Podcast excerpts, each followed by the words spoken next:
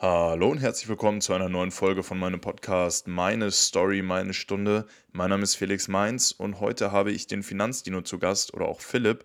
Wir reden darüber, warum ETFs bessere Investments als Einzelaktien sind.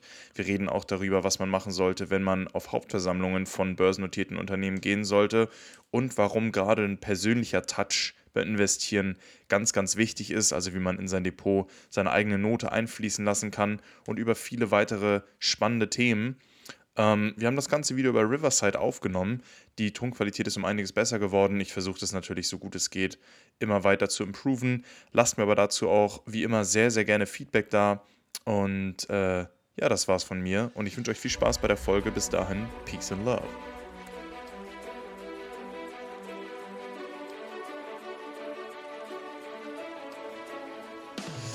Hallo und herzlich willkommen zu einer neuen Folge von meinem Podcast Meine Story, meine Stunde. Mein Name ist Felix Mainz und heute zu Gast habe ich den Finanzdino. Und das ist in meinem Podcast schon so ein bisschen Tradition geworden. Ich gebe zu Beginn der Aufnahme einfach immer mal an den Gast ab, dass er sich einmal kurz vorstellen kann und die Infos preisgeben kann, die er möchte. Genau, ja. Hi an alle Zuhörenden. Ich bin der Finanzdino, beziehungsweise meine Freunde und Familie nennen mich auch Philipp. Ähm, ich bin 26 Jahre alt und studiere gerade im Master Agrarökonomie. Und wieso ich quasi hier gelandet bin, kann ich ja schon mal so ein bisschen vorweggreifen. Also ich bin wahnsinnig ähm, interessiert am Thema Investieren, Aktienbörse, Wirtschaft, so dieser ganze große Kreis, sage ich mal. Ähm, genau, und bin hier dementsprechend auch schon seit, wie lange? Drei Jahren jetzt fast, glaube ich, oder zwei Jahren. Es ist schon, ist schon, ist schon so lange her, ähm, auf YouTube und auf Instagram unterwegs und teile hier so ein bisschen, sage ich mal, mein, ja, mein Wissen, meine Freude äh, an dem Thema quasi mit der, mit der Welt. Und irgendwie, ja, haben Felix und ich uns dann heute hier mal zusammengefunden. Also schon mal danke für die Einladung auf jeden Fall und ich freue mich auf die, auf die kommende Stunde quasi. Ja, mich freut es auch mega, dass du, äh, dass du die Zeit gefunden hast, dass auch so relativ spontan alles geklappt hat. Ähm, mich freut es auch mit dir reden zu können, weil ich finde, äh, dass du auch einen recht spannenden Investmentansatz hast. Ähm, also ich denke, wir werden die folgende Zeit auf jeden Fall gut füllen können. Du hast ja schon so ein bisschen angefangen und erzählt, du bist mega int äh, interessiert am Investieren. Ähm, wann hast du denn angefangen, selbst zu investieren? Selbst zu investieren, also ähm, sag ich mal, ich fange mal, fang mal ein bisschen früher an. Wie bin ich so quasi, was war so der erste Schritt dahin? Der Schritt war nämlich, ich habe im Bachelor ein duales Studium gemacht, habe aber, also für die, die es nicht kennen, duales Studium ist es so eine Mischung aus, ich sag mal, Studium und Ausbildung von der Art, wie es aufgebaut ist. Also ich habe einen Teil arbeite ich und den anderen Teil, den gehe ich in die Uni und studiere halt und habe am Ende quasi einen normalen Studienabschluss, aber gleichzeitig schon Praxiserfahrung mitgesammelt. Und normalerweise ist es so, dass hier, ja, weil ich ja eben arbeite, dementsprechend auch dafür bezahlt werde. Ich habe aber wenig, sag ich mal, hinten rausbekommen, weil meine Uni wahnsinnig teuer war. Ähm, und dementsprechend war halt schon irgendwie, ja, so nach den ersten zwei, drei Semestern, okay, kacke, wie kann ich denn jetzt hier irgendwie noch ein bisschen Geld verdienen? Wo kann ich denn jetzt, ja, ne, so ein paar Kröten mehr noch irgendwo herkriegen? Und dann aus diesem Gedankengang, okay, wie kann ich Geld verdienen, bin ich eigentlich dann zum, zum Investieren gekommen und habe dann insbesondere durch ähm, den Kurs Investition und Finanzierung getrieben in der Uni wahnsinnig interessanter Kurs, extrem schlechter Dozent, aber ich habe wahnsinnig viel mitgenommen. und dann habe ich quasi ähm, ziemlich am Ende von dem Semester dann angefangen mit dem Investieren und zwar lustigerweise mit P2P-Krediten. Das war Anfang 2019, im Februar 2019 okay, ja. habe ich dann angefangen, in P2P-Kredite zu investieren und bin dann tatsächlich, lass mich mal überlegen, im März oder im April. Ich glaube, im April war es. Im April ist dann mein erster ähm, ETF-Sparplan tatsächlich gestartet. Das war also quasi so fast, fast schon zeitgleich. Aber das war so der erste Schritt, sag ich mal, wie ich zum, zu diesem Thema gekommen bin. Ja, krass, mega interessant. Ähm, also ich, ich, das ist so ein klassisches Thema. Also ich kenne das auch von Freunden, die äh, ein duales Studium machen, dass es echt teuer sein kann. Also je nachdem halt an welcher Uni du bist. Und dann natürlich, äh, wie kann ich Geld verdienen, ohne dafür arbeiten zu müssen? Ne? Nach äh, John D. Rockefeller, wenn man nur arbeitet, hat man gar keine Zeit, Geld zu verdienen. Da muss man halt nebenbei irgendwie was machen. Aber mega cool, dass dann die Uni dir auch irgendwie diesen Anreiz gegeben hat. Du meintest ja schon, das war ein guter Kurs, schlechter Dozent. Damit fällt, steht und fällt es ja meistens, wenn der Dozent irgendwie nicht so gut ist. Auf jeden Fall. Das ist ja, ja. auch schon immer so ein bisschen, so ein bisschen schade eigentlich, aber es ist ja mega, dass es dich so, so motiviert hat. Dann mit P2P-Krediten äh, angefangen. Das ist ja auch schon was äh, relativ Ungewöhnliches, würde ich sagen. Das ist ja auch bei vielen, sag ich mal, eingeschweißten Investoren gar nicht im, im Depot drin oder in der, in der Aufteilung äh, der Investments mit drin. Ähm, hast du immer noch P2P-Kredite? Ist es immer noch so ein Ding von dir, wo du, wo du wirklich äh, investiert bist? Also nur so zur Erklärung, P2P-Kredite sind Peer-to-Peer-Kredite, also man gibt, also man vergibt selber Geld oder man leiht Geld an andere Privatpersonen, oder? Genau, im Prinzip funktioniert es genau so. Also ich gehe normalerweise, wenn ich als Privatperson oder auch als Unternehmen mir Geld leihen möchte, gehe ich ganz klassischerweise zur Bank und hole mir einen Kredit bei der Bank. Aber die Bank, sage ich mal, ist natürlich sehr auf Sicherheit bedacht und möchte unbedingt dieses Geld wiederhaben. Das heißt, nicht an jeden wird ein Kredit ausgegeben. Und hier bietet sich dann eben an, zum Beispiel über ja, so Marktplätze oder ähm, ich nenne es jetzt mal Investmentfirmen, wo man eben, sage ich mal, hingehen kann als Privatperson oder Unternehmen und sagen kann, hey, guck mal, ähm, ja, ich habe irgendwie eine schlechte Bonität und die Bank will mir keinen Kredit geben, aber ich brauche einen Kredit, weil, warum auch immer, ja. Ein Konsumkredit zum Beispiel, jetzt ganz klassischerweise, ich will mir irgendwie ein Motorrad kaufen oder sowas. Ähm, dann gehe ich da halt hin und sage, für das und das brauche ich halt mein Geld, ne, wie halt so ein Kreditvergabeprozess ähm, abläuft. Aber das Geld kommt halt nicht von der Bank, sondern kommt halt von, sag ich mal, so einem ganz großen Pool, was du gerade schon erklärt hast, aus, aus anderen Personen. Ähm, und genau, somit können quasi auch Leute, die normalerweise keinen Kredit kriegen würden, eben an einen kommen. Und das fand ich eine ganz spannende Möglichkeit, weil ja, so, ich sag mal, so Schuldverschreibungen, ähm, das klingt immer wahnsinnig riskant und ich habe auch schon Geld mhm. bei, bei, bei, bei P2P-Krediten verloren, auf jeden Fall. Ähm, aber das ist eben so eine, auch so eine Anlageklasse, die, sag ich mal, ähm, ja noch relativ jung ist und dementsprechend ja. hier natürlich auch hohe Renditen winken. Das klingt jetzt alles immer ganz toll. Das soll natürlich auch gar keine Anlageberatung oder sowas sein. Wie gesagt, ich habe selbst hier mit, mit P2P-Krediten schon Geld verloren. Ähm, und dementsprechend muss dann da jeder so selber für sich entscheiden, ob das eine richtige Anlagemöglichkeit oder eine richtige Anlagemöglichkeit eben ähm, fürs, fürs Portfolio für einen ist. Aber ich habe mir gedacht, so, du kannst damit starten, weil du auch hier regelmäßig Zinszahlungen bekommst von den Leuten, beziehungsweise halt über die Kredite, die du investiert bist. Und dieser Cashflow-Gedanke, den fand ich eigentlich schon, ähm, den fand ich eigentlich schon ganz schick, muss ich sagen. Ja, ja, ist ja auch sehr attraktiv. Ich glaube, man hatte auch, also ich kenne jetzt als Plattform kenne ich nur Bondora, wo man das drüber machen kann. Ähm, man kriegt dann halt auch so, also man kann sein Geld ja dann so quasi in verschiedene Projekte investieren und dann hat man da ja auch einen garantierten Zinssatz, oder? Also es ist so, dass gesagt wird, das gibt irgendwie 2% oder 1% oder was auch immer. Das ist ja dann immer so, ich glaube, es gibt auch noch höhere Prozentsätze, aber da kann man dann auch nur einen gewissen Betrag investieren, weil irgendwie wäre es dann ja auch so ein bisschen krass, wenn dann jemand eine Million oder so einfach da so reinbuttern könnte. Ähm, ja, das ist halt, finde ich auch mega interessant. Aber ich glaube, durch den Corona-Crash sind auch einige Plattformen ordentlich ins Schwimmen geraten, oder? Also ich glaube, gerade darüber sind dann viele Kredite auch ausgefallen und so. Und das ist, glaube ich, auch das größte Risiko, oder? Dass dann einfach die Leute ja halt, die denn ihre Kredite aufgenommen haben, auch nicht zahlen. Oder es halt so viele Menschen gibt, die nicht zahlen, dass dann die eigene Zinszahlung ausfällt, oder? Auf jeden Fall. Du hast ja zwei wichtige Punkte angesprochen. Einmal so bestimmte Regulierungen auf den Plattformen. Ich würde es noch erweitern mit bestimmten Regulierungen, die gesetzlich vielleicht gegeben sind. Das ist aber mhm. erst relativ neu. Das kommt nämlich äh, zu deinem zweiten Punkt, nämlich mit dem Corona-Crash. Ja, wir haben während Corona ist ja die ganze Welt, sag ich mal, durcheinander gewesen und natürlich ist da auch der relativ junge P2P-Markt nicht von verschonen geblieben. Und ähm, da hatten wir dann eben genau die Situation, dass die Plattformen neue Regeln gemacht haben. Zum Beispiel Bondora, was du angesprochen hattest, die haben ähm, Auszahlungen in einer gewissen Art und Weise, ich würde jetzt nicht sagen blockiert, aber doch deutlich erschwert oder eingeschränkt. Mhm. Und auch Einzahlungen und sowas hat alles extrem lange gedauert. Äh, da sind viele Investoren ungeduldig ge geworden und das gleiche gilt auch bei anderen Plattformen. Ja? Also Mintos ist damals die größte Plattform gewesen, ist sie bestimmt heute auch noch. Ja. Die so ein bisschen anders funktioniert, also da hast du bei Bondora gibt es ja vor allem dieses Go and Grow, das viele so als in Anführungsstrichen Tagesgeldersatz sehen, was natürlich ein, ja, ein schöner Schlachtbegriff ist, sage ich mal, aber auf welchem Tagesgeldkonto kriege ich denn bei 0% Leitzins oder Minuszinsen fast 7%? Also das, das ist einfach als Tagesgeldersatz viel zu, viel, viel zu riskant, ja. Rendite ja. und Risiko gehen halt immer Hand in Hand. Ähm, und bei vielen Plattformen, die eben so, ich nenne es mal variablen Zins eben haben, wo es auch auf die Kreditnehmer ankommt. Ja? Wer nimmt den Kredit auf, für was wird er verwendet und so weiter, können auch mal gut Zinssätze so jenseits der 10, 12 Prozent ähm, bei rausspringen. Also das ist auch keine Seltenheit, ja. Ach krass, okay, ja, guck mal, das wusste ich zum Beispiel gar nicht. Das sind ja doch recht hohe Zinssätze.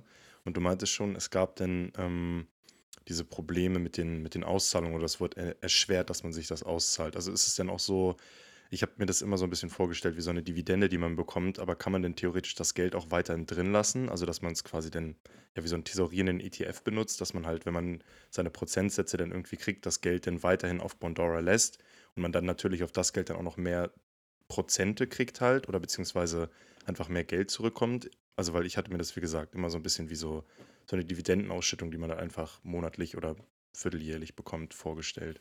Ja, also das ähm, kommt sehr auf den Kredit drauf an. Das, du hast, sag ich mal, mhm.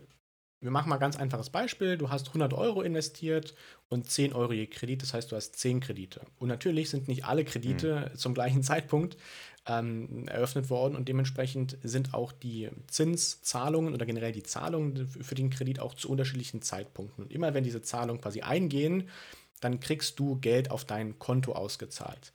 Aber Achtung, okay. die Plattformen sind natürlich auch daran interessiert, dass möglichst viel Geld auf den Plattformen verbleibt. Das heißt, das Geld, was dir von Zins und Tilgung ausgezahlt wird, landet so auf deinem Konto bei dieser jeweiligen Plattform und wird dir quasi nicht auf dein Girokonto hier zu Hause bei der Direkt- oder Direktbank, Sparkasse, wo auch immer man sein normales Girokonto halt hat, ausgezahlt, sondern es verbleibt auf der Plattform.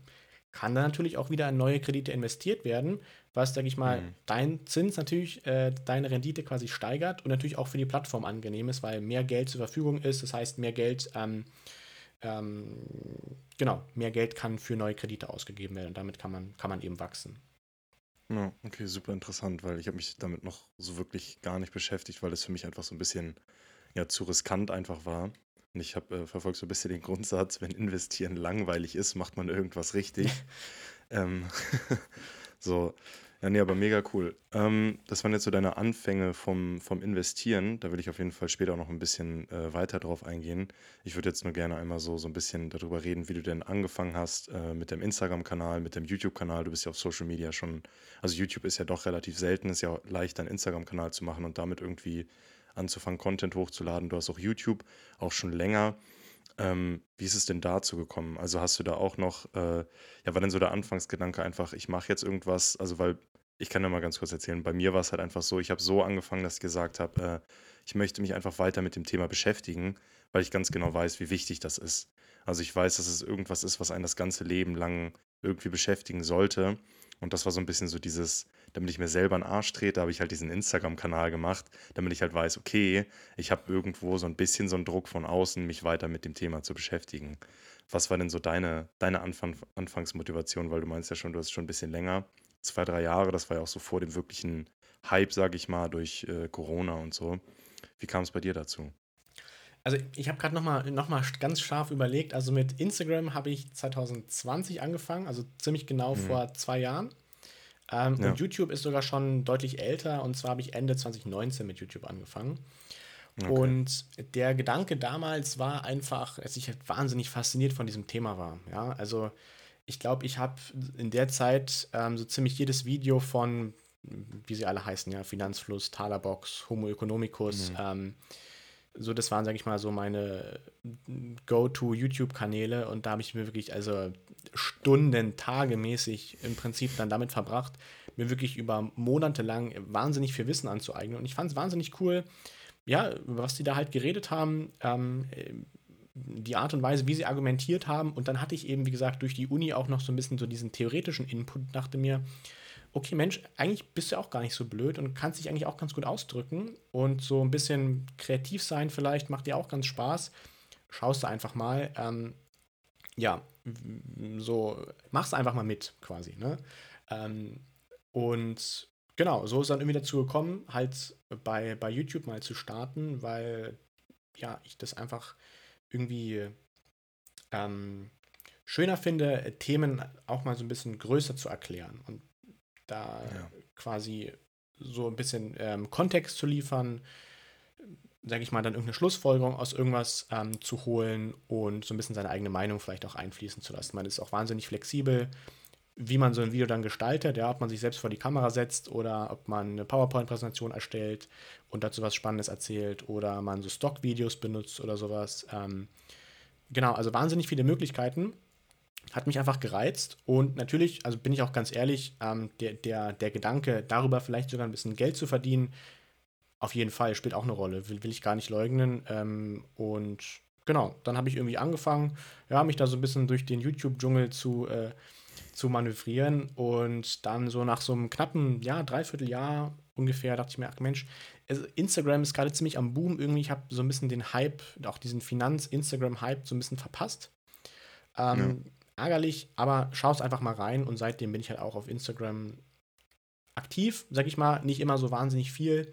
Aber ähm, jetzt hat sich das in 2022 einfach auch zeitmäßig so ein bisschen gedreht. Also jetzt bin ich mehr auf Instagram aktiv als auf YouTube.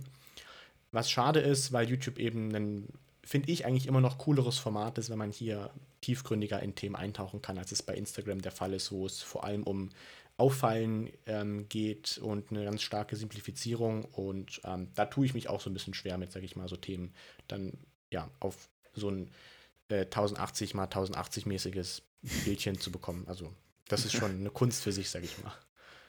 Ja, das ist sehr, sehr verständlich. Also gerade bei der Instagram-Algorithmus ist ja auch, also erstmal wird es immer mehr zu einer Videoplattform, äh, ne, so Richtung, Richtung TikTok und so.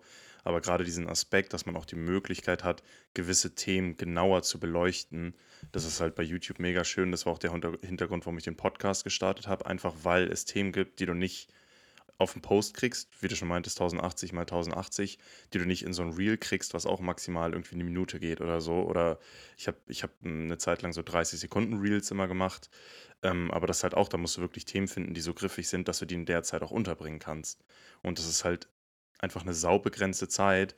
Und wenn man dann halt gerade YouTube als Plattform sieht oder gerade einen Podcast oder so, wo man dann auch so ein bisschen mehr sich auch Zeit nehmen kann für gewisse Sachen und man ja auch nicht irgendwie alles in einem Post erklären muss, ähm, ist es halt einfach eine mega Flexibilität. Also das ist ja auch dieses, dieses Ding bei Instagram, selbst wenn man dann irgendwie so einen Post macht mit mehreren Slides, also dann noch die Möglichkeit, ein paar mehr Seiten irgendwie zu gestalten, das liest sich ja kaum jemand durch. Also muss man ja mal ganz ehrlich sein. Ich denke, das ist immer ein ganz geringer Prozentsatz, dass sich das auch wirklich anguckt, weil wir einfach dazu gepolt sind, wir klicken auf was drauf, wir scrollen weiter, wir scrollen weiter, wir scrollen weiter und dann ist halt nicht dieses nach links oder rechts swipen, ist halt einfach gar nicht mit drin.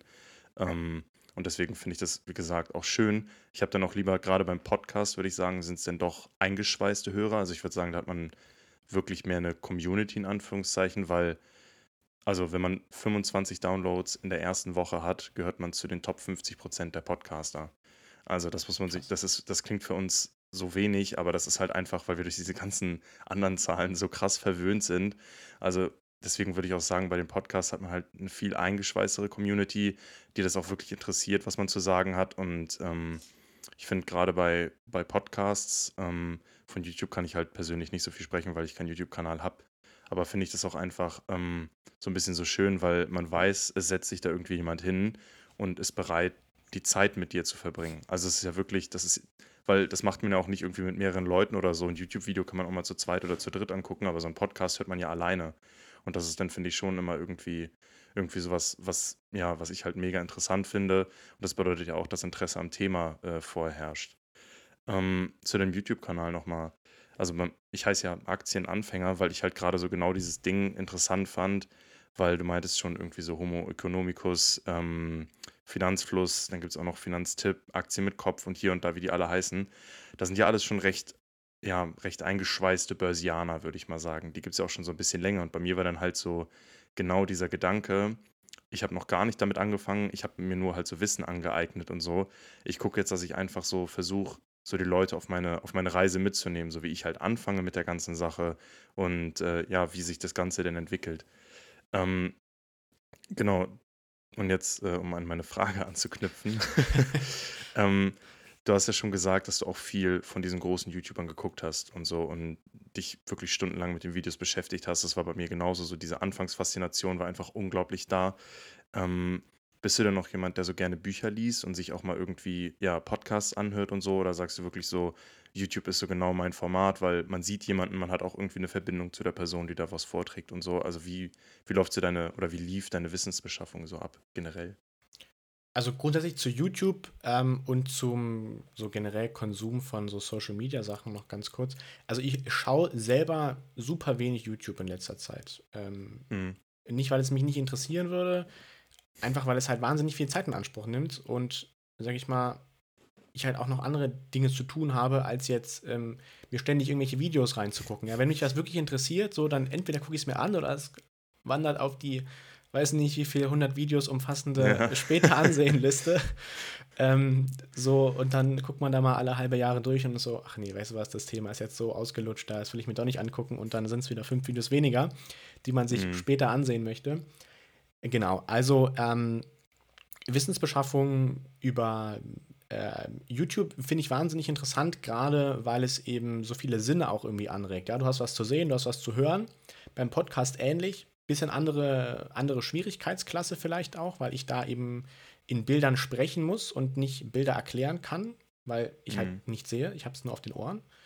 Ähm, das ist also, sage ich mal, vielleicht ein Tick weit schwieriger, das mit bestimmten Themen umzusetzen. Ja, wenn ich mir jetzt einen Chart von irgendeiner Aktie angucke oder sowas, dann kann ich zwar ungefähr grob beschreiben, wie das aussehen soll, aber ich weiß halt nicht, wie es aussieht, wenn ich es nicht gesehen habe. Ähm, ja.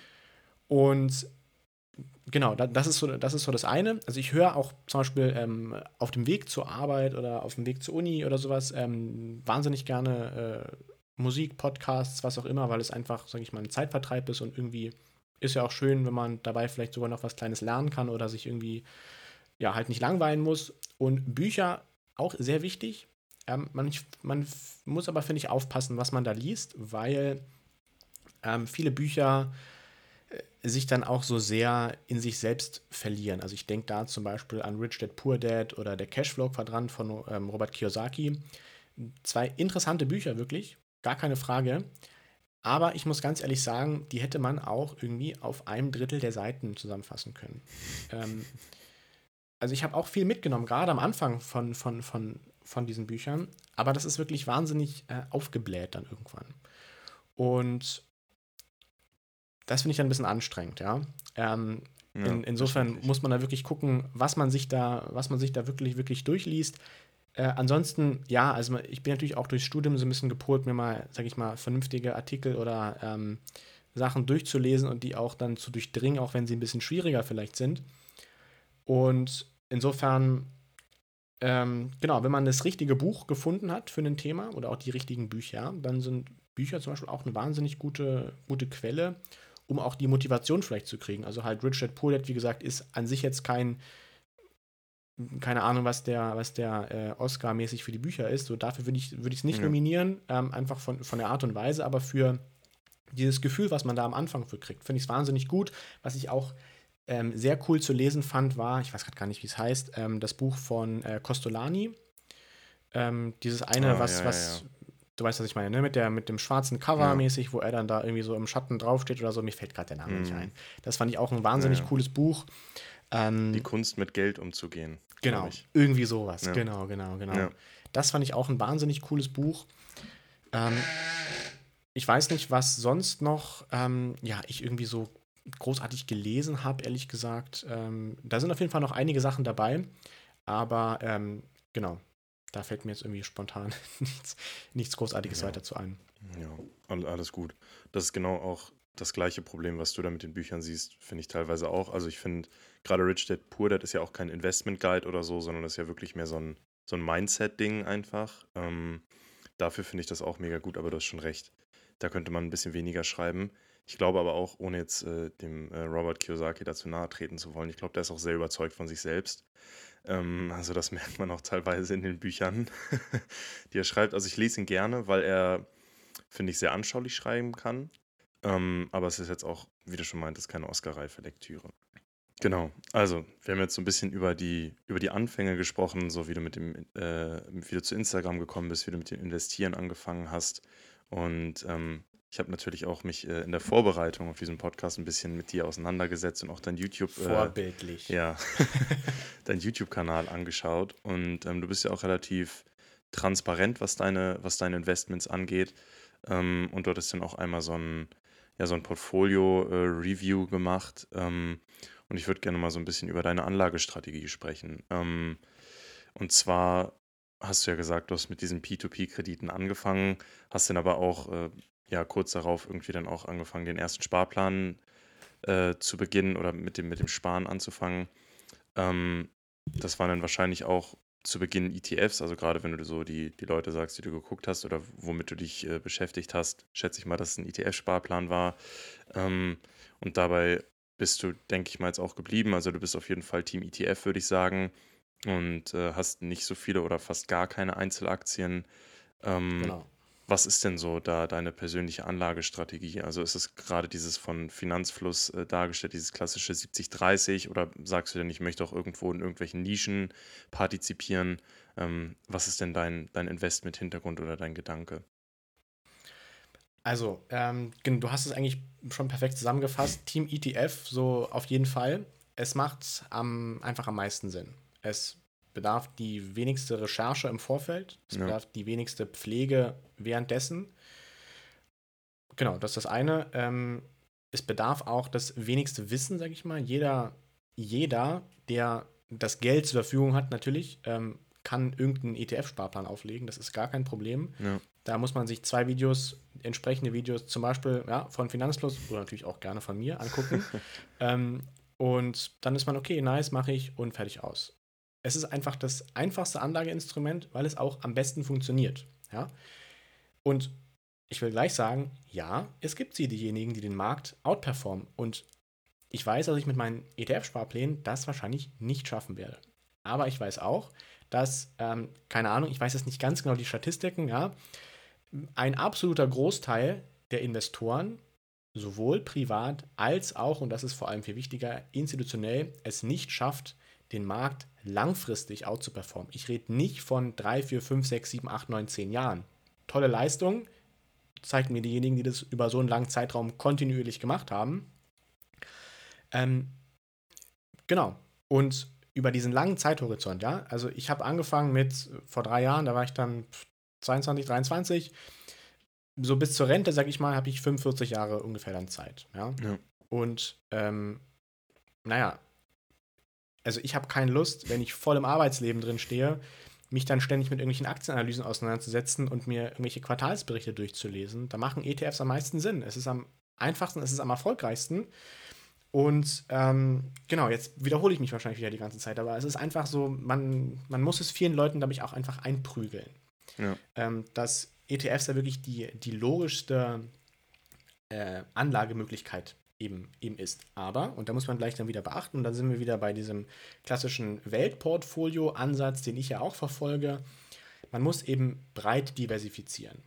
Ähm, und Weltportfolio, wer es noch nicht kennt, ja, der ETF-Papst äh, Gerd Kommer hat mal so ein Weltportfolio zusammengestellt und ähm, das besteht aus, ja, ich weiß nicht wie viel, im Prinzip allen, allen Aktiengesellschaften auf der ganzen Welt, in die, in die man investieren kann hat hier verschiedene Dinge noch zu erklärt und hinzugefügt. Also es gibt zum Beispiel verschiedene Investmentfaktoren, die eine langfristige Überrendite versprechen, ähm, wie zum Beispiel der sogenannte Value-Faktor, also das Unternehmen unter ihrem eigentlichen Unternehmenswert an der Börse gehandelt werden. Das sind ganz oft äh, Unternehmen, die vor allem, sag ich mal, schwierigen Rahmenbedingungen ausgesetzt sind und dementsprechend Menschen da vielleicht eher eine Investition vermeiden wollen. Ja. Aber genau diese Unternehmen sind es eben, die langfristig den Markt outperformen. Ähm, das klappt, wie gesagt, auch nicht jedes Jahr und auch nicht regelmäßig, aber in einer ganz langen Frist klappt das eben so. Und deswegen ist mein ganz persönlicher Investmentansatz eben möglichst breit zu streuen. Und ich verfolge da den Ansatz, dass ich sage, okay, ähm, so eine Art 70-30 quasi baue ich mir auf und die besteht bei mir insgesamt aus vier ETFs.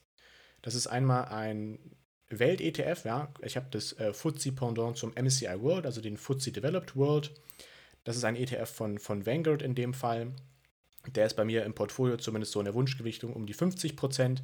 Die Emerging Markets sind rund 30 Prozent. Dann habe ich nochmal 5 Prozent roundabout, ähm, die für Europa draufgehen, einfach weil ich mir sage, das USA-Gewicht ist mir im, im World einfach zu hoch. Ja? gerade in den letzten Jahren ist der US-Anteil immer weiter gestiegen. Ja. Und ich denke nicht, dass Europa jetzt das super Investmentparadies ist, aber wir sind einfach schon ein Stück weit unterrepräsentiert. Nenn's Home Bias, keine Ahnung. Ähm, ich, ja, also es ist einfach sinnvoll, denke ich mal, hier so ein bisschen auch äh, das, das, das Ganze so zu gewichten, spricht vielleicht nicht ganz eins zu eins die Sprache der, der wissenschaftlichen Untersuchung da, aber äh, so ein bisschen der IKEA-DIY-Faktor darf ja auch im Portfolio nicht fehlen. Ja. Und dann sind noch 15% Small Caps bei mir im Portfolio vertreten, weil ich eben genau diesen Small Cap-Faktor, also der wahrscheinlich am einfachsten zu verstehende Investment-Faktor, den es gibt, nämlich dass kleine Unternehmen einem höheren Risiko ausgesetzt sind und deswegen Investoren eine höhere Rendite erwarten. Ähm, genau, und damit bin ich quasi mit dem Small Cap-Faktor, nutze ich wenigstens ja, den Markt und den Small Cap-Faktor, also zwei äh, Faktoren quasi ähm, nutze ich aus, um ja, mein Portfolio eben langfristig zu gestalten. Das ist so der absolute Kern, diese, diese vier ETFs. Und darüber gibt es unter anderem P2P-Kredite, es gibt noch ein paar Nischeninvestments und ähm, relativ neu, seit zehn Monaten oder sowas, sind dann auch noch ähm, einige Kryptowährungen bei mir im Portfolio gelandet. Okay, ja, sehr interessant. Ähm, eine ganz kurze Zwischenfrage nur. Hast du bei deinem Emerging Markets ETF, hast du da auch den IMI, also den Investable Market Index, also auch Small Caps mit abgebildet oder ist das der klassische Emerging Markets ETF?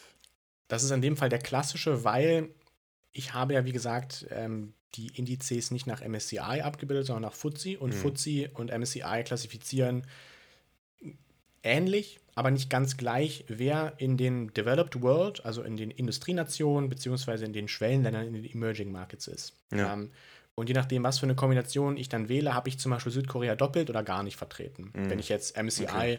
ja. als World und ähm, FTSE als Emerging Markets nehme. Das heißt, ich bin bei beiden im, ähm, im FTSE-Index-Universum quasi. Und da gibt es leider kein ETF, der explizit noch auf die Small Caps, wie zum Beispiel der MSCI Emerging Markets EMI, ja ähm, abzielt.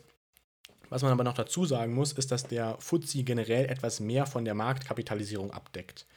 Ähm, also bei MSCI sind in den diese Standardindizes, also zum Beispiel der MSCI World, ja, 1600 Unternehmen aus den mittlerweile 26, glaube ich, Industrienationen. Das sind rund 85 Prozent der investierbaren Marktkapitalisierung, die wir weltweit haben. Mhm. Und FTSE geht noch einen Schritt weiter und fasst quasi mehr Unternehmen zusammen. Das heißt, wir landen hier bei rund 90 Prozent der investierbaren Marktkapitalisierung. Also, wenn man so möchte, nimmt man quasi äh, noch so ein bisschen diesen Small Cap Faktor ja, minimal mit, aber jetzt eben nicht explizit, dass man ganz konkret auch in die kleinen Unternehmen investiert ist in dem Fall. Ja, okay. Ja, mega interessant. Also man merkt auch, dass du dich sehr mit der Anlage beschäftigt hast, was schon mal ein sehr, sehr guter Punkt ist ähm, und was ich auch allen ja, die selbst investieren, ans Herz legen würde. Ähm, genau, also ich finde auf, auf jeden Fall äh, die Vanguard-Seite mega cool, dass du sagst, du nutzt Vanguard-Produkte, weil ja MSCI oder BlackRock in dem Fall, iShares, was auch immer, ja eigentlich wirklich der Vorreiter ist momentan, auch einfach durch so, bedingt durch Neo-Broker wie Trade Republic, wo man das dann auch irgendwie gratis besparen konnte und so und das ja auch nun mal der Vorreiter, was Neo-Broker äh, angeht, ist. Ähm, was ich noch äh, super interessant fand, ist, ähm, dass du auch gesagt hast, wie sehr du das Ganze gewichtet haben möchtest.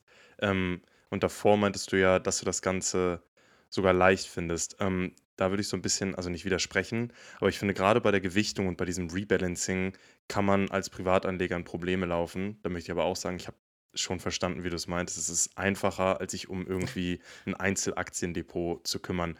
Aber das ist auch was, was man natürlich nicht unterschätzen darf. Ähm, und wenn man wirklich sagt, man möchte nichts mit seiner Anlage zu tun haben, dann kann man auch einfach irgendwie so einen All-World oder äh, All-Country-World-Index nehmen und da machen dann die Indexanbieter das für einen mit dem, mit dem Rebalancing. Ähm, aber irgendwo macht es ja auch Spaß, sich mal mit seinen Investments auseinanderzusetzen, sich damit zu beschäftigen. Und gerade wenn man auch sagt, irgendwie, ich möchte eine ganz eigene Gewichtung haben, ähm, die dann hoffentlich irgendwie mit wissenschaftlichen äh, äh, Faktoren einhergeht, ähm, dann kann man da natürlich auch nochmal ein bisschen leichter hinterher nachschrauben und ein bisschen leichter äh, adjustieren. Genau, du meintest schon Gerd Kommer, Weltportfolio. Hast du auch sein, sein Buch gelesen, Souverän investieren in ETFs und Indexfonds? Ja, das steht sogar bei mir Mittlerweile ist es ein Schrank und kein Regal mehr, aber das steht da auf jeden Fall drin. Ja. Ähm, ich habe es nie ganz durchgelesen, aber immer wieder mal, wenn ich mir denke, Mensch, wie war das denn nochmal hier Mhm. damit? So, hatte ich schon einige Momente, gerade wenn man dann halt irgendwie so einen Instagram-Post oder ein YouTube-Video vorbereitet, man ist so, mein Gott, wie war das nochmal genau? Ja. Ich weiß, es stand da irgendwie drin, ich habe es schon mal gelesen. Und dann guckt man halt eben rein. Also dafür ist es halt ein wahnsinnig, äh, ein wahnsinnig gutes Buch. Ja. Ich gebe dir natürlich auch total recht. Ähm, ich mache hier so ein bisschen sehr viel Spielerei und so ein ganz klassischer äh, All World, ja, oder All Countries World, je nachdem, wie gesagt, welche Indexfamilie man da ähm, sich dann aussucht. Ja, ist einfacher. Ähm, ich sag mal, trotzdem sind vier Positionen mit, keine Ahnung, ich lüge mal einfach ganz blind in den Raum rein, 5000, 6, 5000 Aktien, 4000 Aktien, keine Ahnung. Ja. Ähm, ich weiß gerade gar nicht, wie viel im, im Small Cap eben vertreten sind. Ja. Also es sind wahnsinnig viele einzelne Unternehmen. Es sind trotzdem nur quasi, was, was das angeht, vier Positionen. Und da Das stimmt, ja. ist es deutlich einfacher, sich daran zu orientieren.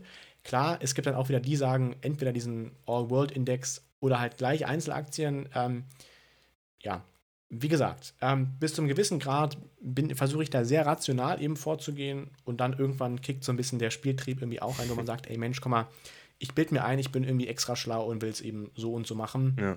Ich bin aber auch ganz ehrlich, ähm, klar, das ist jetzt gerade auch ein Thema, was mich wahnsinnig interessiert. Ich beschäftige mich jetzt nicht tagtäglich mit meinem eigenen Depot. Also ich weiß nicht, wann ich da das letzte Mal reingeschaut habe. Wahrscheinlich, als ich gerade den Depotübertrag gemacht habe, habe ich das mal ein bisschen öfter gecheckt, wann es endlich äh, fertig ist.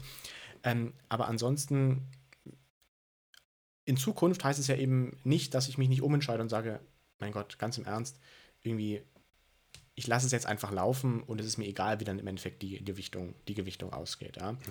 Ähm, so ein Rebalancing hat natürlich auch viele Vorteile, gerade wenn wir von der, äh, wenn, wenn wir die Diversifikation uns anschauen. Ja, das Risiko hängt natürlich da auch dran. Wenn jetzt mein Emerging Markets plötzlich 50% von meinem Portfolio ausmacht, dann ist es natürlich eine ganz andere ähm, Risikoaufteilung quasi, ähm, als wenn der World Index, mein, mein, äh, oder, oder der Small Cap Index, ähm, den, den größten Teil des Portfolios eben ausmacht. Das muss man Ja. eben auch bedenken. Also Rebalancing kann schon sinnvoll sein, man muss es nicht übertreiben. Da stimme ich dir total zu. Aber ähm, jeder muss sich halt im Endeffekt auch dann irgendwie mit seinem eigenen Portfolio irgendwie d'accord sein, wie, wie, wie er das gestalten möchte. Und ähm, ich verstehe deinen Kritikpunkt total. Gerade für einen Anfänger, wenn ich jetzt hier laber 50, 30, 15, 5, so, mein Gott, da platzt ihm der Kopf, denkt sich, also so einfach ist er dann doch nicht. Ähm, das ist auf jeden Fall ein äh, ja, berechtigter Kritikpunkt, den nehme ich auf jeden Fall, nehme ich mit auf. Ja, ich wollte es auch, also es war jetzt auch gar nicht so, dass es jetzt die Riesenkritik sein sollte. Nur Nee, so, alles gut. Ja. Ich, ich, ich, verstehe, ich, ich, ich, ich verstehe deinen Punkt auch total. Wie gesagt, es ist, es ist ja einfach so. Ähm, Ja. ja. Genau, also ich finde es auch, also wie gesagt, ich finde es auch gar nicht schlimm. Und du meinst ja auch schon, auch so gerade mit dem Europa-ETF, dass es dann irgendwie so ein bisschen dieser Home-Bias ist und so. Ähm, zum einen natürlich schon, aber zum anderen ist ja auch so ein bisschen dieses, also muss man auch immer klar differenzieren, finde ich. Also wenn man jetzt klar nur irgendwie Einzelaktien aus dem DAX kauft oder so, ist es eine ganz andere Form davon. Und wenn man jetzt sagt, okay, ich möchte ein bisschen Europa noch explizit vertreten haben, es ist ja auch irgendwo das eigene Depot. Ne? Und man legt selber an und man macht das für sich selber, für die Altersvorsorge oder für was auch immer. Und das ist so ein bisschen irgendwo, es ist ja auch schön, wenn man eine persönliche Note hat, weil mir ist es auch immer ganz wichtig, dass ich einen Bezug zu, zu den Investments habe. Weil wenn mir jetzt jemand angekommen wäre und gesagt hätte, ja, MSCI World oder, oder was auch immer, FTSE Developed World, da sind denn, das denn x Unternehmen sind da drin, davon kennst du drei, vier Stück, das wäre wahrscheinlich ein bisschen zu wenig gewesen. Mhm, Weil ich finde es immer noch ganz schön, also, dass ich sehe, in was ich investiere, dass ich es verstehe und dass ich dann irgendwo auch so ein bisschen den Bezug dazu entwickeln kann. Klar ist es dann so ein bisschen ab von diesem ganz rationalen Investieren und so, aber dafür ist es dann halt auch mein Investment und, und meine Geldanlage. Und das ist so was, was mir auch wichtig ist, dafür, dass ich es dann halt langfristig mitnehmen kann, langfristig durchziehen kann, ähm, auch einfach so vom Kopf her. Du meintest auch schon, du guckst nicht so oft in dein Depot rein. Ich versuche es auch immer seltener zu machen, weil das macht dann ja mürbe. Da steht immer das Gleiche, die Positionen bleiben die gleichen. Ähm, bloß Ja. einmal sind da irgendwie ein paar Euro mehr und manchmal ein paar Euro weniger drin. Ähm, und genau deswegen ist es halt auch, wie gesagt, diese persönliche Note, die teilweise auch ganz, ganz wichtig sein kann. Ähm, und das finde ich auf jeden Fall, ähm, also zu dem Depot, ich habe mir so einen schönen Screenshot gemacht, ähm, finde ich auf jeden Fall, wenn du damit zufrieden bist, ist es ja das Wichtigste. Und dann ist ja auch so ein Also klar, nicht ganz egal, was die Wissenschaft sagt, aber gerade wenn man in ETFs investiert ja. und der Großteil dann halt, wie gesagt, in einem breit gestreuten ETF ist, ähm, dann kann man, glaube ich, auch gar nicht so viel falsch machen, außer dass man zu viel handelt oder was auch immer. Ähm, was du gar nicht drin hast, sind so, also klar könnte man sagen, so ein Small Cap ETF ist so ein Nischen ETF, würde ich jetzt sagen, ist aber einfach nur so ein bisschen dieses Einpreisen der Small Cap Prämie, weil die auch wissenschaftlich belegt ist auf jeden Fall. Ähm, auch wenn du es nicht drin hast, würde ich mit dir aber einmal gerne über Nischen ETFs reden, ähm, weil davon gibt es ja ganz schön viele.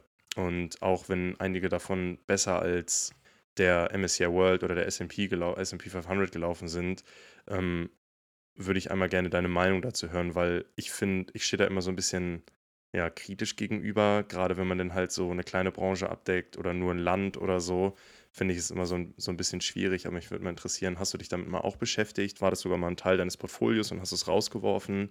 Ähm, wie stehst du denn zu so kleineren Nischen-ETFs? Ich habe tatsächlich sogar einen kleinen Nischen-ETF. Ähm, der habe ich aber nicht unbedingt genau als Nischen-ETF deklariert. Da muss man dann schon ein bisschen, sag ich mal, ähm, äh, ja, gu gut Bescheid wissen. Äh, in dem Sinne, also nicht, dass du jetzt nicht gut Bescheid weißt oder so. Ich, äh, ich versuche das auch meistens gar nicht so äh, groß an die, an, an, die Glocke zu hängen. Ähm, ich habe einen ETF auf die Reise- und Freizeitbranche zum Beispiel. Mhm. Ähm, einfach weil ich habe im Bachelor Tourismuswirtschaft studiert und dachte mir, mein Gott, ähm, gibt es irgendwas, ja, wie ich da irgendwie investieren kann und daran irgendwie teilhaben kann. Und dann habe ich halt diesen ETF gefunden. Der lief zwischenzeitlich auch ganz gut. Dann kam Corona und dann brauche ich, glaube ich, gar nicht weiter sagen. Ähm, genau. Ja, ähm, dazu kommt, dass der seitdem auch total zerpflückt wurde. Also da waren vorher deutlich mehr Positionen drin, jetzt ist da irgendwie nur noch so ein ähm, Blödsinn vertreten. Der ist einfach im Portfolio, der wird nicht weiter bespart. Ähm, der hängt da gerade irgendwie so ein bisschen fest, sag ich mal.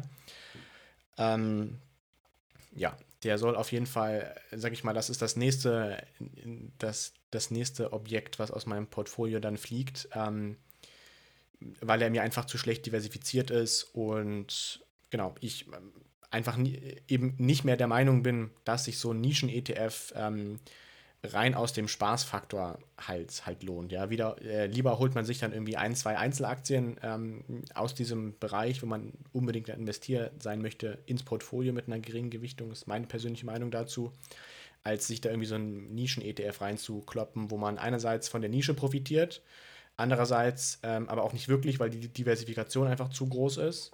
Also zu groß, ja, ja. als wenn ich jetzt dann genau die zwei Gewinner eben rauspicke. Nicht, dass ich dann immer die zwei Gewinner rauspicken tue, auch wirklich, aber wenn ich es machen würde, ja, konjunktiv hier, ähm, dann hätte ich eine viel höhere Rendite. Zudem kommt der Punkt dazu, dass gerade so Hype-Themen, und ich denke mal, darauf sprichst du vielleicht auch so ein bisschen an, das Thema ähm, so Clean Energy und mm, ja. ich denke mal, das ist das prominenteste Beispiel. Ja, genau, den hatte ich auch im Kopf, ja. Äh, genau, den habe ich nicht im Portfolio. Ähm, äh, den gibt es übrigens schon extrem lange. Ne? Also diesen, diesen von iShares, den gibt es schon seit 2005 oder irgendwie sowas oder 2007. Also wirklich schon richtig, richtig lange auf jeden Fall. Ach, krass, okay. Ähm, und äh, was wollte ich jetzt sagen? Ach so, genau. Ähm, ja, das ist halt so ein Thema, bei dem jetzt vielleicht nicht unbedingt, aber gerade diese ganzen Nischen, die in den letzten zwei, drei Jahren hochgekommen sind, die waren gehypt und dann dachte sich halt irgendjemand bei iShares, Amundi oder wie sie alle heißen, Mensch, lass doch mal hier einen ETF rauflegen, lass doch mal irgendeinen Index von irgendjemandem jetzt auflegen lassen und dann klatschen wir da einen tollen ETF rauf und packen da irgendwie so, keine Ahnung, Batterietechnik-mäßig irgendwas hin und dann hauen wir da VW und Tesla-mäßig rein und mm. so. Ähm, dann sind die gut gelaufen, also die Aktien vorher, dann kommt der ETF, dann ist der Hype schon vorbei und dann fällt der ETF nur noch im Kurs, ja. weil die Aktien halt nicht mehr beliebt sind. Ja. Ähm, das ist jetzt auch nicht nur meine persönliche Meinung, sondern das lässt sich eben ganz oft beobachten. Ja, also gerade das Thema Wasserstoff zum Beispiel ähm, war damals riesig gehypt. Dann wurden, ich glaube, drei oder vier handelbare ETFs hier in Deutschland aufgelegt, mhm. in einer relativ kurzen Zeit ja, hm, ich weiß nicht, wo die mittlerweile stehen. Die sind auf jeden Fall in den, in den ersten Monaten, wo sie nach, nach Auflage ordentlich, ordentlich gefallen. Ähm, und genau, also das hat mir nochmal einfach gezeigt, gerade diese Hype-Themen nischig abzudecken, ähm, um damit wirklich auch eine gezielte Überrendite zu erwirtschaften. Das das, das, das, das funktioniert nicht. Wenn ich jetzt für mein Portfolio, ja, für diesen, ich baue mir mein Portfolio selber, Baueffekt, da irgendwas reinholen möchte, ja, zum Beispiel im Tourismusbereich, ähm, würde mir zum Beispiel hier Booking einfallen, weil die Ja. so eine Marktmacht haben, ähm, Ja. das ist einfach unfassbar. Also das kann man sich wirklich, glaube ich, gar nicht richtig vorstellen, was die da für, für Preise diktieren, auch im Prinzip. Ja. Ähm, das wäre so eine Einzelaktie, wo ich sagen würde, ey, guck mal, wenn ich die Tourismusbranche im Depot haben will, dann hole ich mir irgendwie ähm, Booking und, keine Ahnung, vielleicht nicht Lufthansa und TUI, ne? ähm, aber irgendwie sowas in dem Bereich, Ja. wo ich halt sage, finde ich cool, finde ich interessant, aber dann wirklich auch nur mit, mit, mit, einer, mit einer kleinen Gewichtung, wo man dann sagen kann, okay, ich schaue mir das mal an, ich finde es cool, das im Depot zu haben, aber es ist jetzt nicht dafür gedacht, explizit eine Überrendite zu erwirtschaften. Und ich glaube, die, so das ist zumindest mein Gedankengang dahinter, muss man eben aufpassen, was man damit wirklich erreichen möchte, quasi. Weil eine zusätzliche Diversifikation, gerade wenn man breit mit ETFs gestreut ist, kriegt man mit ja, einer extra Aktie von Apple oder Tesla oder so einfach nicht hin. Ne? Also, oder sei es ein Ja. kleines Unternehmen, das Naja, ist einfach genau. schon vertreten. Ja, ja, genau, das ist es halt. Ne? Man, man geht auf jeden Fall Doppelungen ein, wenn man sich so Nischenthemen ins, ins Depot holt.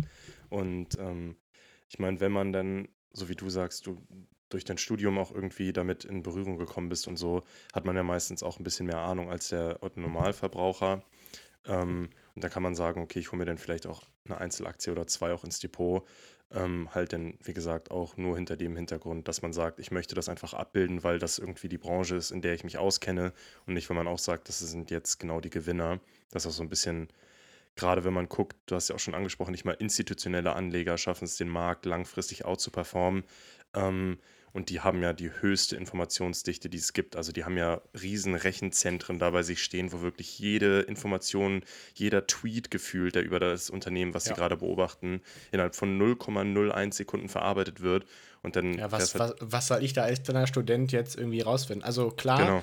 Ja. ähm, ich sag mal, ich kenne mich vielleicht in einigen Bereichen besser aus als, als du jetzt, also außer du bist jetzt irgendwie Hotelfachmann oder sowas. ähm, nee, nee. dann, dann weißt du wahrscheinlich mehr als ich.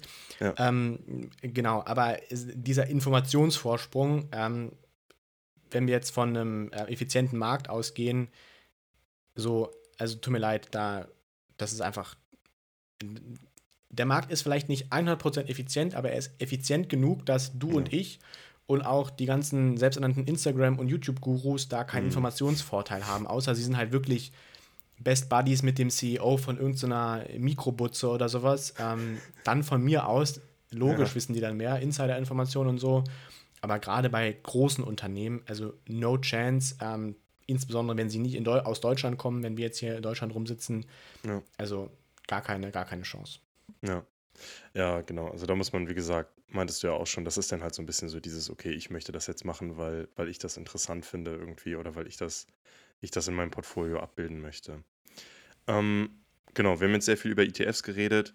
Ähm, was ich interessant finde an Einzelaktien oder was ich so ein bisschen schade finde an ETFs ist, dass man diese Unternehmen ja nicht wirklich im Depot hat. Also es ist zum Beispiel, ich habe das so aufgeschrieben als äh, kommt die Partizipation am Unternehmen oder an der Wirtschaft vielleicht ein bisschen zu kurz. Ähm, also man hat ja zum Beispiel keine Stimmrechte auf der Hauptversammlung und also bei mir persönlich ist es schon so das Ziel, ich möchte irgendwann auch gerne mal auf Hauptversammlungen gehen, einfach so, um das mal mitgemacht zu haben, um das gesehen zu haben.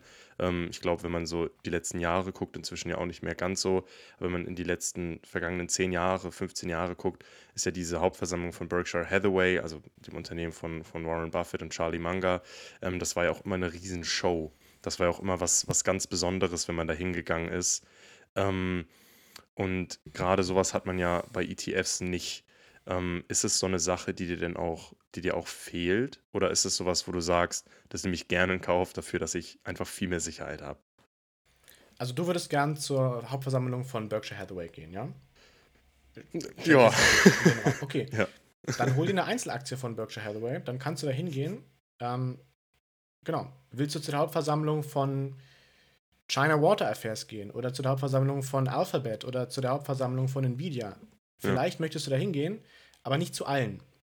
Und Hm. dieser Punkt, ich möchte, so ich kann zur Hauptver zu- ich, ich könnte zur Hauptversammlung gehen, ja, okay, dann mach's doch. Dann Ja. geh doch zu der Hauptversammlung und stimm ab. Wenn du es nicht machst, dann ist es unnötig, dass du sagst, es ist ein Pluspunkt, weil, wie gesagt, also es macht halt keinen Sinn, das als Argument zu nehmen für Einzelaktien, ich könnte ja zur Hauptversammlung gehen, wenn man es sowieso nicht macht, ja. weil es halt vielleicht geografisch einfach zu weit weg ist oder weil du das Unternehmen blöd findest. Ähm, oder was heißt blöd findest, dann würdest du es ja nicht als, als Einzelaktie im Depot haben, aber du willst vielleicht nicht da zur Hauptversammlung da fahren oder sowas. Ähm, ähm, ist mir völlig unwichtig. Also, das ist mir sowas von egal. Ja. Da habe ich dann auch das äh, Vertrauen, das institutionelle Vertrauen, also nicht jetzt äh, ähm, so, dass das, äh, ähm, wie sagt man dazu, so, so, so, das Vertrauen dazu, dass, denke ich mal, die Investmentgesellschaft dann da jemanden hinschickt, der nach gegebenen äh, Normen und Rechten für, für mich in meinem Interesse abstimmt. Ähm, genau, da habe ich einfach vollstes Vertrauen darauf, dass, dass der das macht und dass das dann auch, sage ich mal, genauso geschieht. Ja? Zum Beispiel im Sinne der Nachhaltigkeit, ja.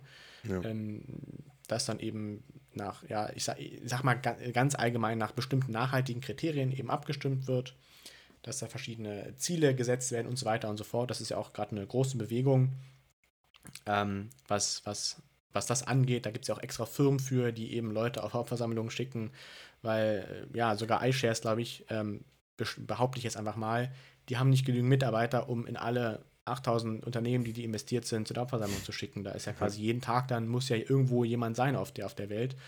Und da gibt es halt extra Firmen, die, die für einen das machen. Also das ist mir völlig egal. Wenn ich so ein Unternehmen zur Hauptversammlung möchte, weil ich das Unternehmen cool finde, ja. weil ich investiert sein möchte, ja. dann soll ich mir eine Aktie davon holen. Wie gesagt, nicht unbedingt primär aus dem Grund, weil ich jetzt dann mit einer Überrendite erwirtschaften möchte.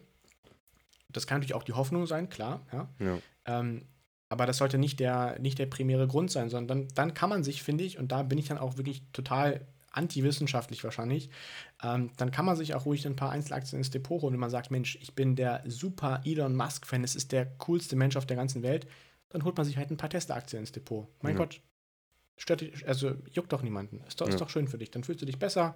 Ähm, alle sind happy. Den Aktienkurs freut es auch, wenn die Nachfrage steigt. Also ich sehe daran gar kein Problem dann. Ja. Ja, das ist auch, also genau die Einstellung, die ich vertrete, finde ich mega gut, dass du es auch so siehst. Wenn, also weil, wenn man irgendwie einen direkten Einfluss auf das Unternehmen haben möchte, ist es sowieso als Privatanleger, glaube ich, schwer, da irgendwas zu machen. Ähm, also wenn man jetzt sagt, irgendwie, ja, ich möchte Einfluss auf die Entscheidung vom Unternehmen nehmen, da ist man, glaube ich, mit seinen paar Aktien so ein bisschen äh, im Nachtreffen, würde ich sagen. Da ähm, geht man dann eher für, fürs Buffet und die Cola mäßig hin. So, ne? genau. Also, ja. ja. Genau, und auf der anderen Seite ist halt auch so, ja, wenn du gerne mal auf eine Hauptversammlung möchtest, dann leg dir die Aktie doch ins Depot. Da muss man natürlich dann auch mal gucken, dass es nicht der größte, der größte Teil ist, nur wenn man auf eine Hauptversammlung gehen möchte. Ähm, genau. Aber das ist auf jeden Fall äh, genau, genau die Meinung, die ich, äh, die ich auch vertrete. Also ich habe dem da gar nichts äh, hinzuzufügen. I have nothing to add, wie äh, Charlie Manga sagen würde. ähm, und das ist auch ein ganz guter Punkt, äh, wo wir bei Charlie Manga, Warren Buffett sind. Um, Warren Buffett hat ja gesagt, for the past 100 years, it's been a bad idea to bet against America, so I won't start now. Also es ist einfach, er sagt, die amerikanische Wirtschaft lief in den letzten Jahren so gut, ähm, dass es eine schlechte Idee wäre, jetzt anzufangen, gegen die amerikanische Wirtschaft zu wetten. Und ähm, bei mir ist es tatsächlich auch so, mein größter Anteil im Depot, meine größte Position ist ein ETF auf den SP 500. Ähm, du hast ja schon den, das USA-Klumpenrisiko angesprochen. Ähm, und da bin ich auch voll bei dir, dass man halt dann gucken muss, dass man anders drumherum äh, diversifiziert. Aber jetzt gerade auch zu Beginn des Jahres war halt ähm, durch die Ukraine-Krise und so, wo dann die Märkte in Deutschland stärker gefallen sind, weil die USA dann auch irgendwo so ein bisschen so ein Hedge, also so eine Absicherung. Das heißt, klar, der Klumpen äh, bietet ein großes, wie, schon, wie man schon sagt, Klumpenrisiko. Auf der anderen Seite hat er nicht nur negative Aspekte, die er mit sich zieht. Ähm, und will ich jetzt auch nicht zu 100% mich darauf festlegen, aber ich meine auch, dass der SP 500 langfristig den MSCI World wenn man, soweit man das historisch zurückverfolgen kann, um ein paar Prozente outperformed hat. Ähm, würdest du denn sagen, das wäre für dich auch so ein Punkt, wo du, äh, oder hast du da schon mal drüber nachgedacht, auch einfach so zu gucken, dass du sagst, du nimmst nur ein SP 500 oder sagst du so, nee, das ist auf jeden Fall so von, von der Diversifikation ist mir das viel zu wenig? Also, ich hatte ursprünglich, also mein Depot hat ja auch schon einige Änderungen ähm, durchlebt quasi. Ähm, ja. Und ich hatte ursprünglich auch einen SP 500 ETF im Depot. Den habe ich dann nach ungefähr einem ja, Dreivierteljahr ungefähr verkauft, weil ich ja sowieso auch schon den World ETF drin hatte. Hatte damals noch eine ganz andere ja. Vorstellung, wie ich das alles aufbauen möchte. Ähm, will ich mich jetzt gar nicht im Detail drin verlieren, ist ja auch wahrscheinlich nicht so wahnsinnig interessant für die Frage vielleicht auch. Würde ich nur einen SP 500 ETF quasi drin haben? Ähm, nein, weil das dann eine Wette gegen den Rest der Welt ist. Es ist keine Wette auf die USA, sondern eine Wette gegen den Rest der Welt. Und das wäre einfach nur, einfach nur bescheuert. Also wieso sollte ich all mein Vertrauen in die USA legen? Ja. Ähm, da kann man jetzt natürlich argumentieren, ja, aber die Unternehmen sind ja international vertreten. Ja, aber wenn jetzt Donald Trump oder wer auch immer der nächste Präsident dann in Amerika nach, der, nach Joe Biden wird oder von mir ist auch in 20 Jahren, wenn dann Mickey Mouse Präsident wird ähm, und sagt, so Leute, wir machen jetzt alles dicht, alles zu und ähm, keine Ahnung, ja, was habe ich dann davon, dass ich jetzt letzten 20 Jahre eine Outperformance gehabt habe, wenn dann Amerika komplett zugemacht wird? Es hängt eben auch ganz stark an den Gegebenheiten in dem jeweiligen Land ab. Das ist eben auch ein Risiko, was man vielleicht immer nur von China kennt oder so, weil wir halt in, ja, in der in Anführungsstrichen westlichen Welt eben gefestigte Regeln haben. Wir haben ja. Gesetze, wir haben Normen und so weiter und so fort. Und das ist auch relativ stabil, aber es ist eben nicht so stabil, dass ich sagen würde, ich setze hier alles auf eine Karte, in dem Fall auf 500 einzelne Karten eines Landes. Ja. Ähm, damit würde ich den anderen 8500 Aktienunternehmen auf der Welt Ungutes tun und meinem Depot auch, weil ich einfach nicht glaube, dass das ähm, so der ja, der, der, der richtige Weg ist, quasi ja. das aufzugeben. Und, und, ein letzter Punkt noch, ähm, ich, warum es riskanter ist, ist einfach, weil ich die Unsicherheit über meine Rendite einfach erhöhe. Wenn ich die ganze Welt im, also wirklich die ganze Welt im Portfolio habe, dann ist klar, dann habe ich die Rendite aus dem Durchschnitt aus diesem ganzen Unternehmen. Wenn ich jetzt nur einen Teil davon nehme, dann habe ich auch die Möglichkeit, vielleicht höher mit meiner Rendite zu liegen ja. aber auch niedriger. Ja. Aber eben diese Spannungsbreite ist viel, viel, viel, viel höher. Und das ist auch bei der USA, tut mir leid an alle USA-Fans, das ist auch bei der USA ebenso. Das ist, ja. das ist einfach ein, das ist einfach so. Also, genau, auch wenn die USA, ja, jetzt 70 Prozent vom weltweiten Aktienmarkt ausmacht und irgendwie vor 100 Jahren nur 25 Prozent, ähm, das ist trotzdem, trotzdem ein Risiko, das in, letzte, in den letzten 100 Jahren, sage ich mal, belohnt wurde. Aber niemand sagt mir, dass das die nächsten 20, 30 Jahre so weitergeht. Ja? Vielleicht klatschen die Zinserhöhungen jetzt immer weiter so rein und dann irgendwie crasht dann die US-Wirtschaft. das wäre eine Riesenkatastrophe auch für den Rest der Welt.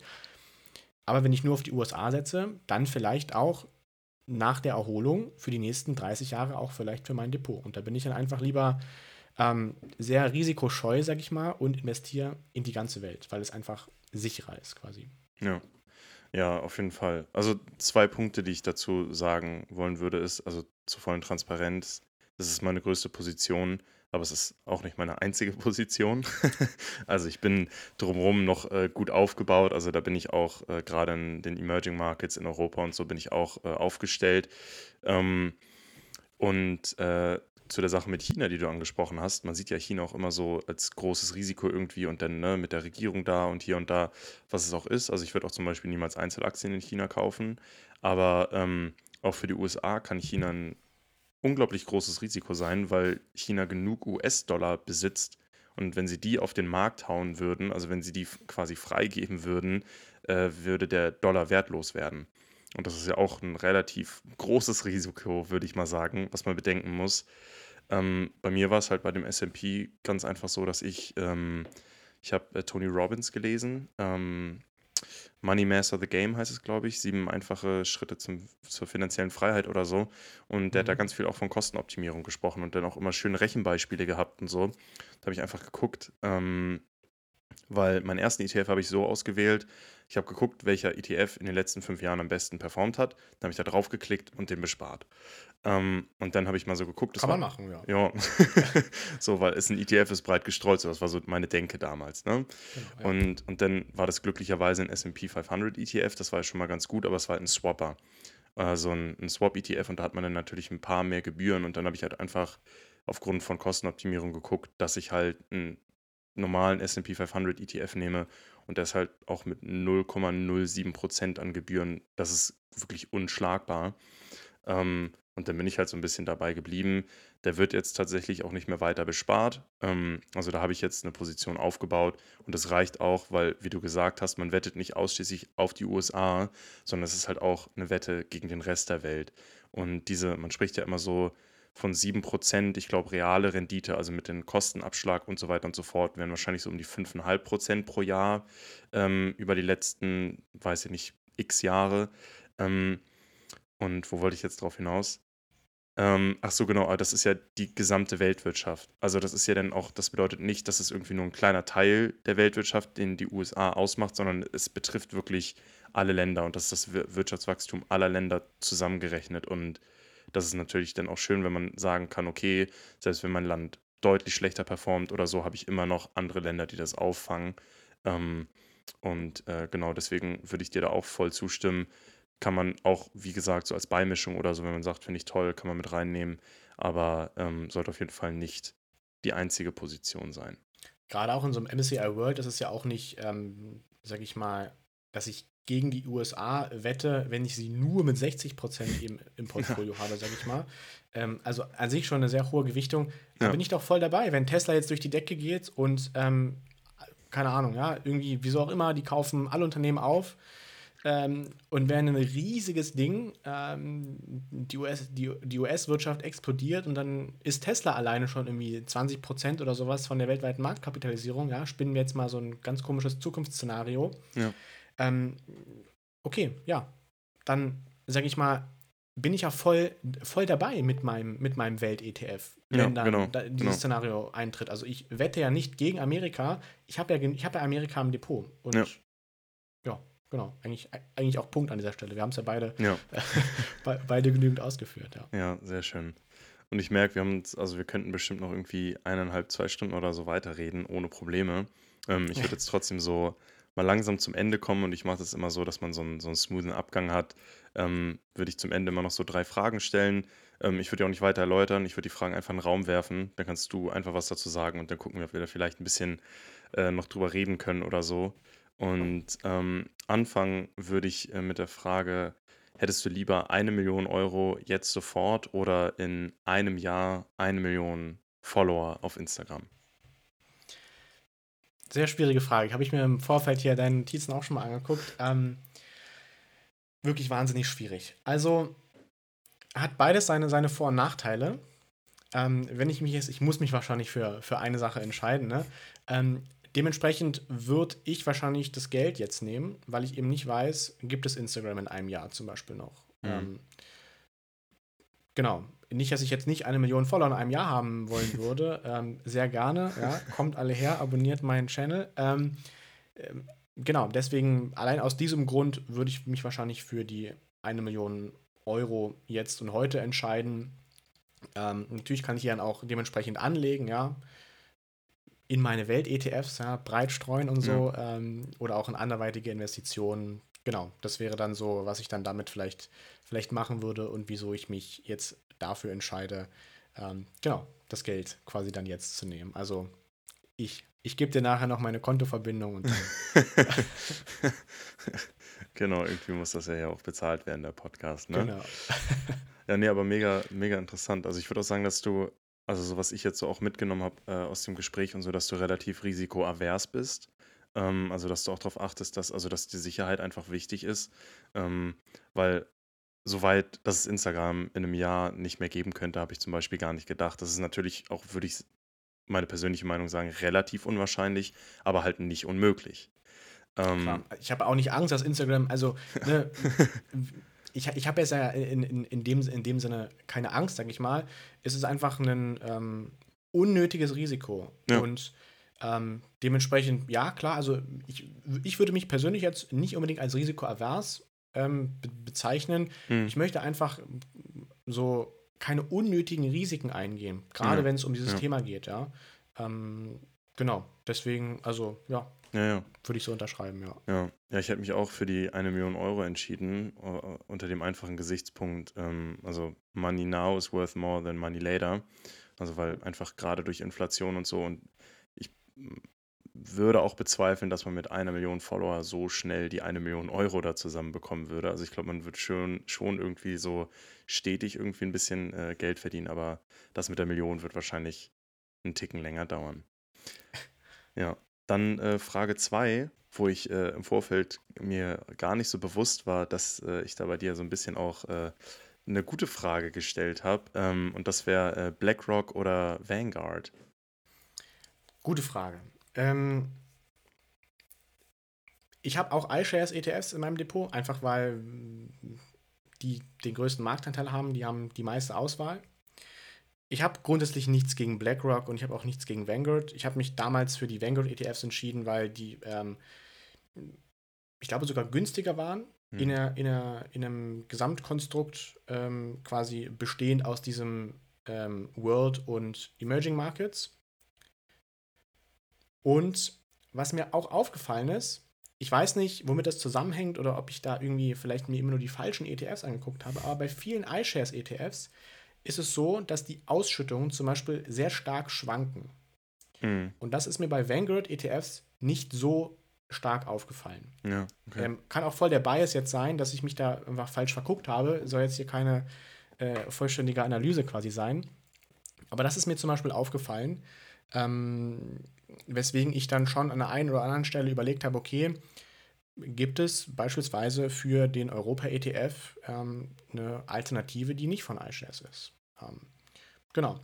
Dementsprechend Vanguard oder, oder BlackRock, ähm, ja, würde ich mich wahrscheinlich einfach jetzt irgendwie für, äh, für, für Vanguard entscheiden, ähm, weil ich es einfach, ja, ich, das war so mein, mein allererster Berührungspunkt mit mhm. ETFs ähm, für mich persönlich war, lief, lief über Vanguard und deswegen, ähm, genau, wäre jetzt meine Entscheidung hier, äh, hier, hier Vanguard. Ja, mega interessant. Ähm, und gerade auch so Kleinigkeiten, wie du schon meintest, mit den, Aus, äh, mit den Schwankungen der Ausschüttungen und so. Allein wenn sowas im Kopf bleibt, ist es ja schon irgendwie was ganz, ganz Großes, also ein großes, ein großes Thema. Auf jeden ja. Fall, ja.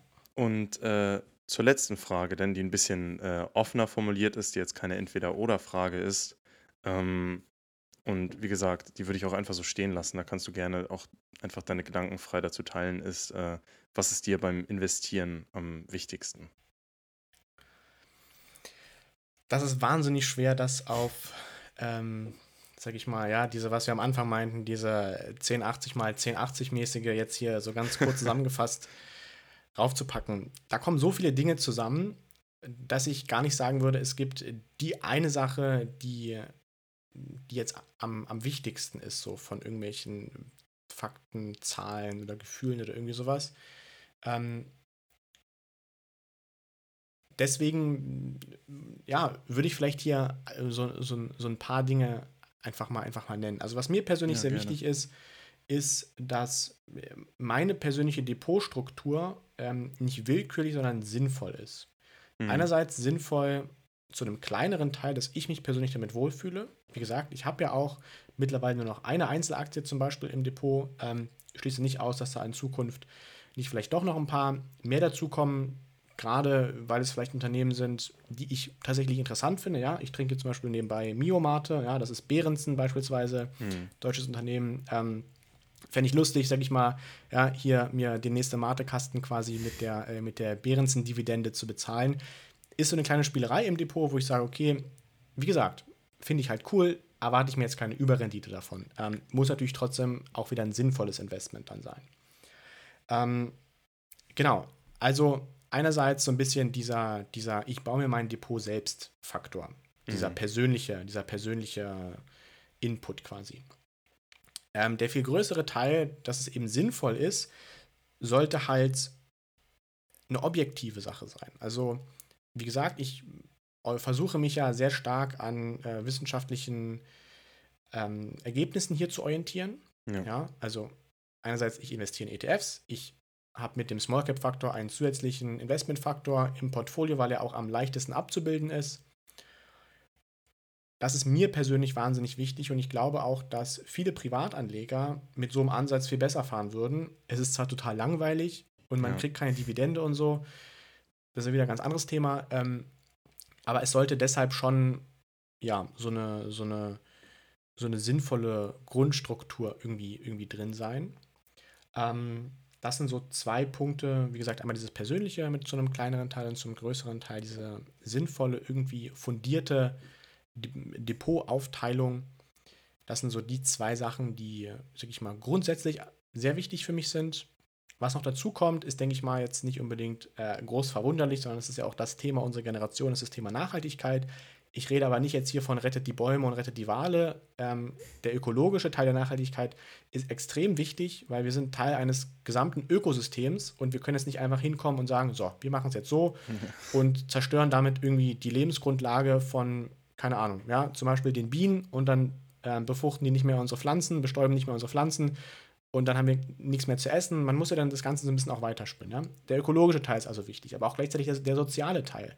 Mhm. Da will ich mich jetzt gar nicht so, so, so lange drin verlieren, weil das Soziale beim Thema Investieren, ähm, gerade auf Instagram, ich sag mal, ist sehr kritisch zu sehen oder sehe ich zumindest wahnsinnig kritisch die, die Diskussion, die da auf einer politischen Ebene geführt werden, wo ich mich nicht rein verlieren möchte, einfach auch. Ähm, das ist aber ein wahnsinnig wichtiger Gesichtspunkt, wie können wir soziale Ungleichheit irgendwie ähm, adressieren und da eine Lösung zu finden.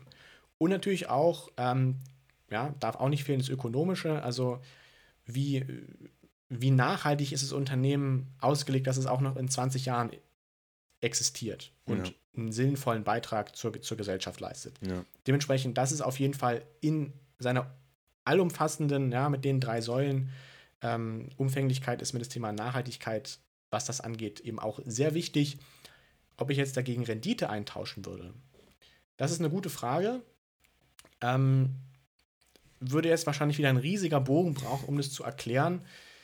Deswegen lasse ich es einfach mal an, an der Stelle stehen. So, man merkt, ich äh, kann mich sehr gut in meinen eigenen Argumentationen dann immer weiter ergänzen und fortführen und so ein bisschen verlieren.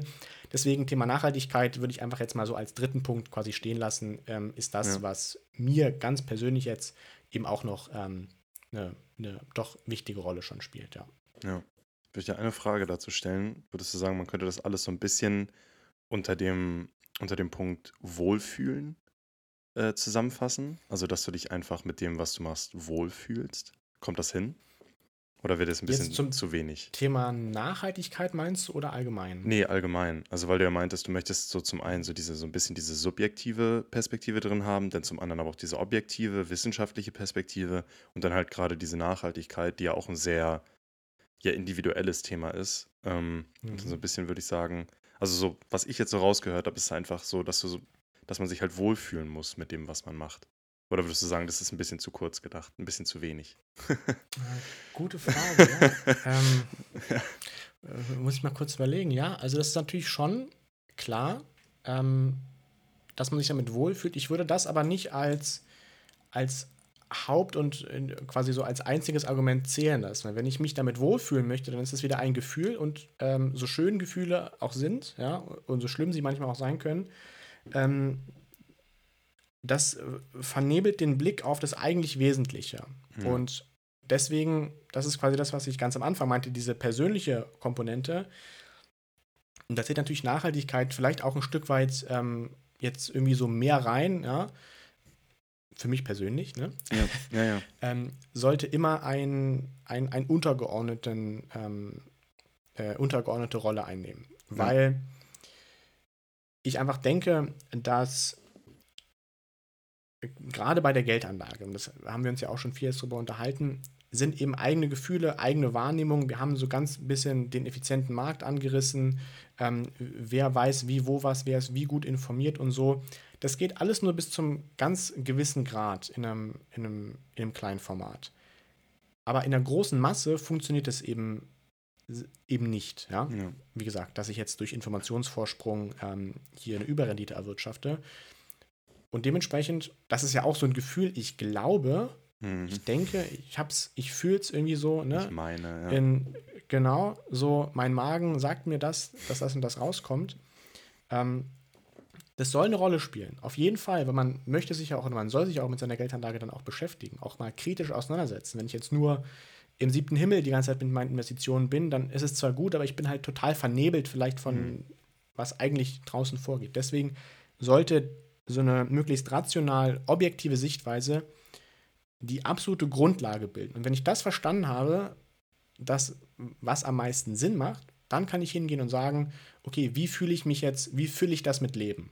Mhm. So, das ist, glaube ich, eine ganz gute Zusammenfassung. Ja. Also klar, man muss sich damit wohlfühlen, aber es sollte nicht eben so ein reines Wohlfühl, Wohlfühl-Ding ja. einfach sein.